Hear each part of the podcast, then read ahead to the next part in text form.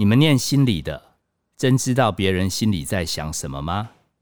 如果对心理学有兴趣，要怎样才能当心理师呢？可以弱弱的请问，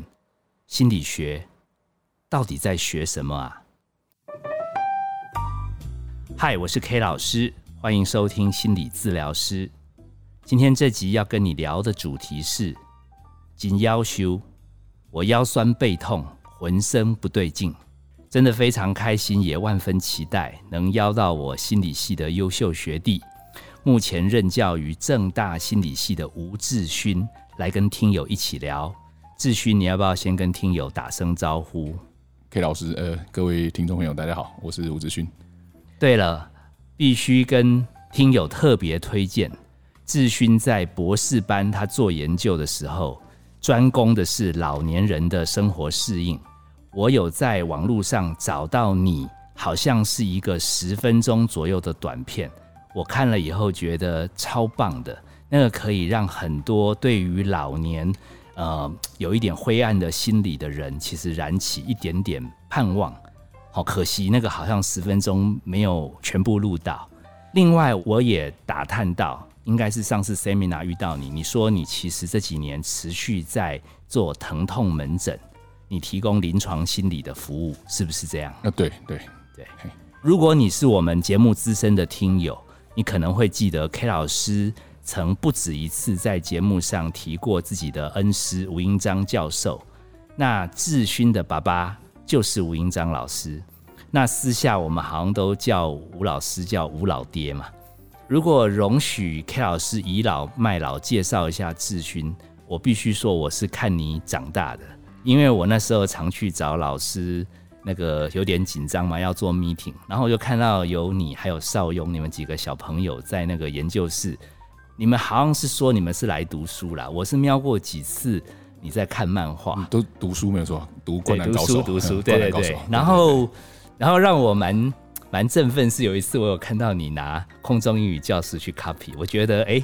你好像要振作了。那那重点不在这里，重点是我觉得那种那种看到老师的小孩也可以像这样子一般人一样在学习成长，对 K 老师来讲是一个还蛮印象深刻的回忆。甚至做论文的时候，我就听说你后来也考进心理系，没想到你居然也要跟着老师一起来。接受心理师这样的训练，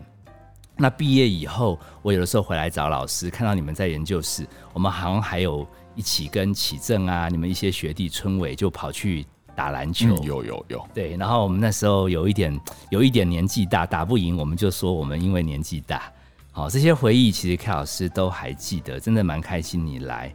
那我想要。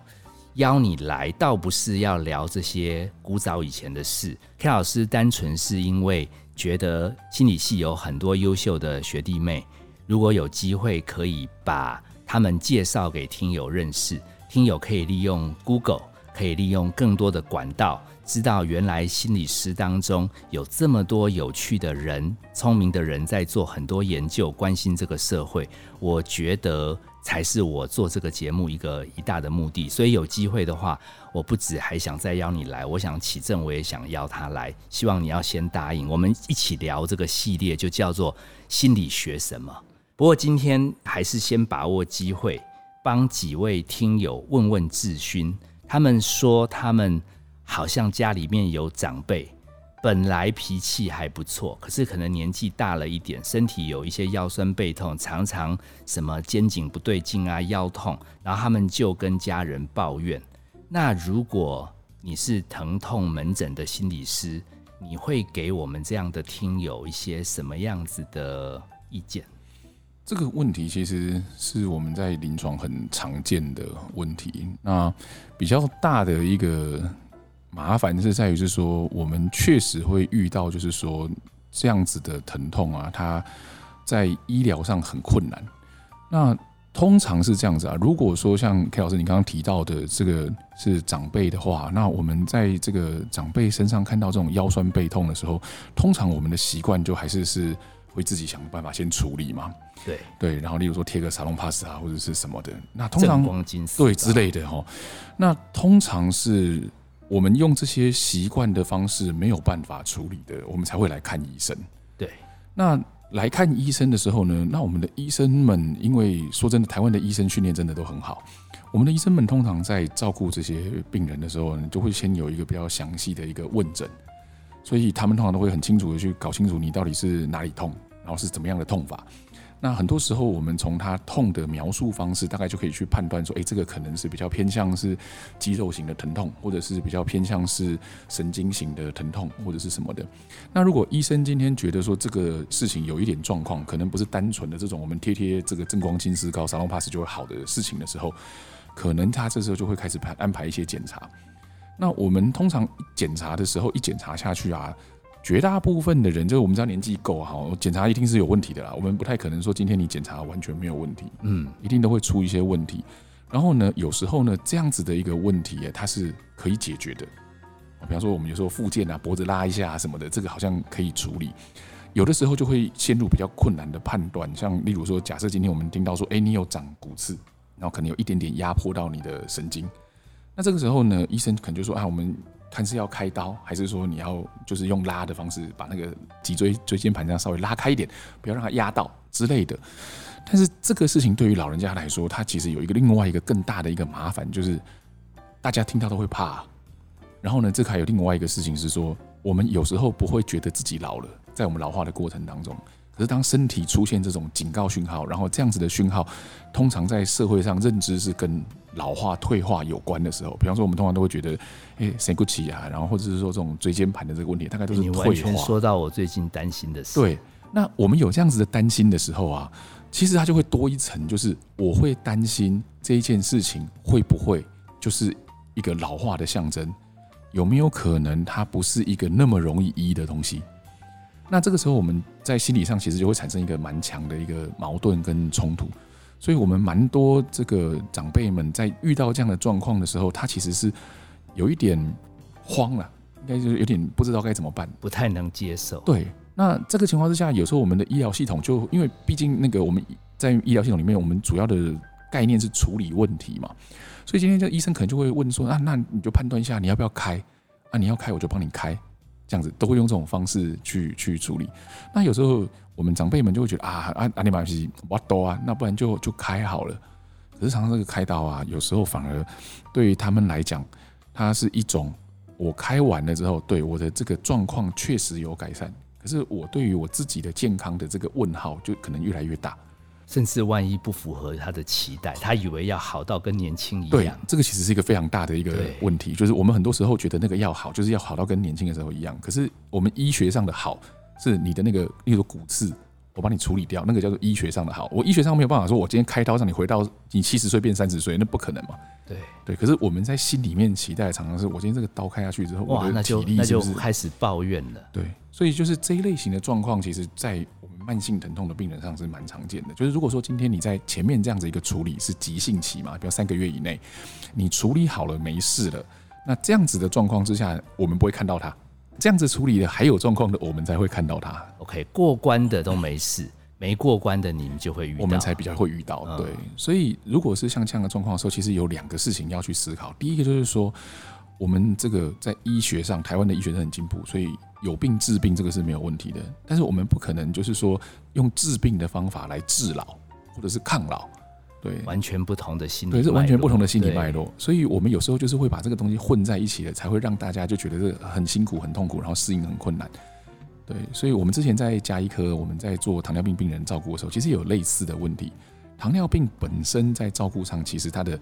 复杂度虽然高，但是它并不是一个没有办法好好照顾的疾病。可是很多时候我们人会这么不舒服，是因为那个糖尿病有也也在暗示我们说阿力老啊啦，不健康，很不健康，阿力差不多啊，呢，嗯，好啊，大概都啊，你水在尊都后啊，刷刷起啊，这个有时候就会有这种有点放弃或者怎么会这样的那种心情出来。然后当我们一直很想要回到过去，回到那个美好的时代的时候，我们其实就会一直在祈求一种不可能。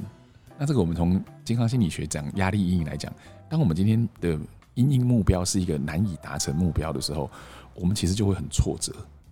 OK，所以他们其实，在心态上变成他们的目标没有认清楚，其实也许要做调整。然后他们如果除了这种身体没办法恢复到那么好，然后这样不顺利以后，他们看家人，因为很多听友是说他们家长辈很难处理，那长辈变成看家人，好像也蛮容易，就变成很多事情都不顺眼。因为这个其实也是我们 在最近的临床上的研究，我们有看到，就是在这样子的情况之下，我们在面对自己老化的一个过程当中啊，其实有个东西是非常重要，就是我们的社会支持是不是够？那个之前有一个很好笑的广告，忘记是泰国还是哪一个，就是有四个老妈妈坐在一个桌子旁边嘛。然后一个这边说：“哦，我儿子多优秀啊，什么医生啊，多了不起啊。”然后另外一个说：“哦，我儿子大科学家，在美国。”另外说：“哦，赚多少钱？”然后最后个妈妈说：“我儿子等一下要来接我。”然后他儿子就开着计程车来接他了。我我不知道 K 老师有没有印象，这类似像这样广告。然后他就把他妈妈载走，然后其他三个妈妈就在面面相觑。那个其实是一个很真实、很真实的状况。我照顾的这么多的长辈里面，真的非常多人，他们自己本身就成就非常高。因为毕竟在台大医院，所以我那时候照顾到有很多也是台大师大的退休教授，那他们的小孩也都非常非常的优秀，然后也都是真的是有的时候响叮当，你根本就听了就知道哦这是谁的那种人物这样子。可是他们有时候也会去表达出一个，就是说还是会很希望说，我看到我的孙子啊，不是透过 FaceTime，我看到我的小孩是面对面的，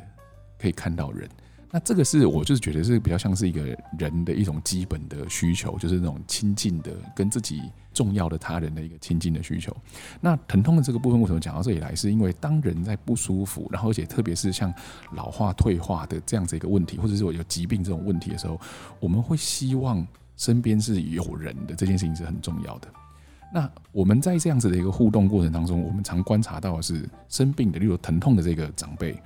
他在这个过程当中，他不只是希望说，呃，我的这个问题能够获得一定程度的照顾跟改善，他同时也希望说，说我的家人是关心我的。可是，当我们作为一个，比方说中年或者就是比较年轻的这个，我们在思考这个的时候，我们很容易用问题导向的方式去思考。我们常常会觉得说，我们赶快把这个长辈的这个疼痛的问题解决了。这样就好了，变成跟医生一样，对，都只要把他的问题解决。对，那可是我们现在要去理解到，就是说，很多时候在这个情况之下，是因为老化的这个过程当中，其实是不断的在面对失去嘛，就是我们会失去很多的朋友，因为可能他们比我们先走，然后或者是我们会失去很多的能力，我们会失去很多东西，其中一个很可怕的是我们会失去健康。对。那在失去健康的过程当中呢，就会变成是说，很多我们本来觉得自己应该可以做得到，自己一个人没有问题的事情，会渐渐的开始产生怀疑，就是我是不是真的可以？我可能可以吧？不小心还会觉得拖累家人。对，那所以在这个情况之下，如果说我们的家人在照顾长辈的过程当中，又比较，因为我们也是都大家生活都很忙碌啦，所以就变成，哎，那你这个问题是不是要赶快解决啊？我们我带你去看医生，那怎么样呢？我们赶快把它解决掉。那有时候这种比较急切的这种感觉的时候，其实那个对于长辈来讲，他也不一定是那么舒服。他知道你是好心，你知道你想要帮忙他啊，我们赶快来处理这个例如疼痛的这个问题。可是当这个问题没有办法那么快好的时候，他也会觉得就是说啊，怎么感觉好像我这个问题没有好啊，你你就很不耐烦了这样子。那很多时候我们的长辈也会觉得自己很希望这个问题赶快好，又不是我不想要让他好，他就是真的没有好啊，那怎么办？那所以这时候就会开始产生很多很多复杂的互动，互动。而且我觉得这样家庭就会出现一个很有趣，我在临床上看到的现象，就是比较留在身边陪比较久的，结果反而要承受这样子的怨气。对对。然后久久从海外回来的，结果好像爸爸妈妈就有一点点特别开心。对。然后又变成照顾者跟远方的又开始不开心。这个这个我们之前其实有个不太专业的名词叫做远方孝子症候群，就是蛮专业的。对，就是那个从外面回来的那个，通常都是孝子这样。然后辞职照顾爸妈的，好那个就骂到死这样。嗯，对。那这个其实是我们在照顾者压力里面非常常见的，就是那个撸外哈撸红嫌嘛。所以，所以归结下来，我觉得如果刚刚听友来信，我猜他应该是属于在身边照顾的。那所以志勋点出一个点，就是其实你不要想着爸爸妈妈、爷爷奶奶他们有在痛啊、抱怨的时候，你的思维变成好像很单纯，你要赶快帮他解决，因为这个东西是一个伴随性的。而且是他一种疏解他烦恼，他可能对于他人生在失去过程中，他必然要讲一些话。所以如果我们心态上调整成我们陪的时候，就听一听他讲，嗯。因为这边其实会有一个，我是觉得比较辛苦的事情，就是说我们自己台湾的教育制度在这上面其实也是做的很差了。我们从小的那个情绪教育的能力也是非常的糟糕，都几乎没有训练。我们从小被教导的也是要去解决问题，对，解决问题。我们永远在寻找标准答案。我们对于这种模糊的事情是很不舒服的。所以像刚刚那个状况，我想就是对大家来讲啊，有一个比较辛苦的部分，就是我们要陪哈，我们有时候也不太知道怎么陪。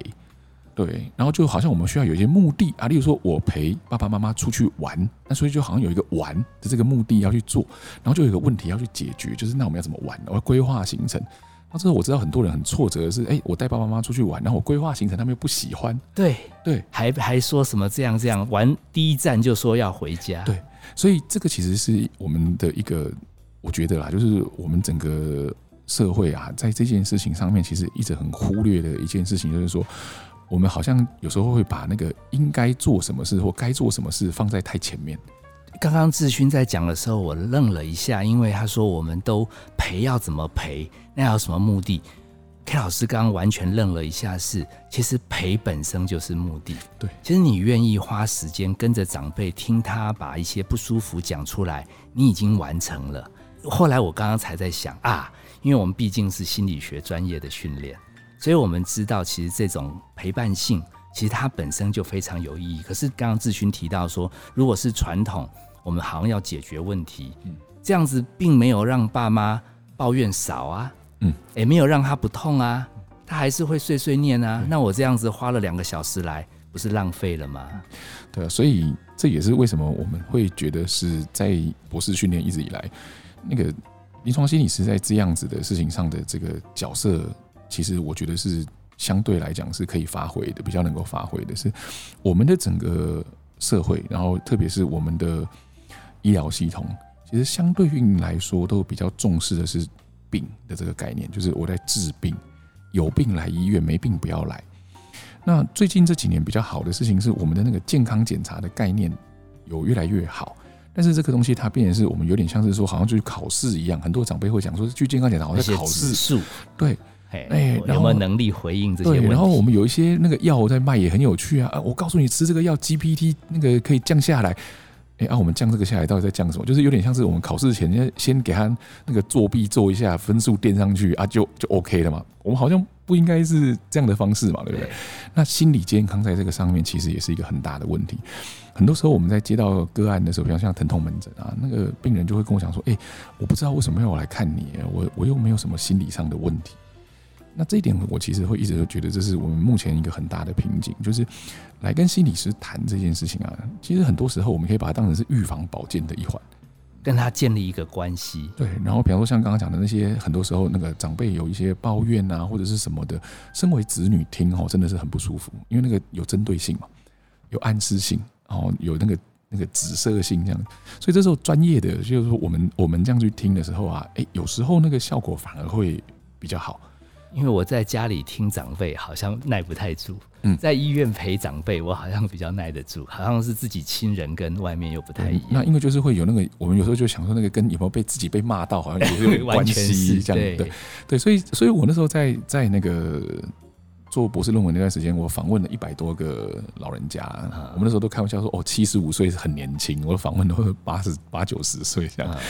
然后那时候就发现一些很有趣的事情，是哎，有些人他们其实也都过得很好，他跟他子女关系也都真的很好啊。哎，可是，在跟我聊的那个过程当中，也是三不五时还是会谁谁聊一下，然后我就念一下念一下。然后那个时候就有个很可爱，我印象很深刻是有一个阿伯啊，他在跟我在讲讲讲讲了两个小时啊，他的儿子啊就打电话来问他说啊，你是跨料哎啊，怎么看这么久还没出来？他就说哦，我在跟那个主任的学生聊天呐，阿伯你行邓启这样子。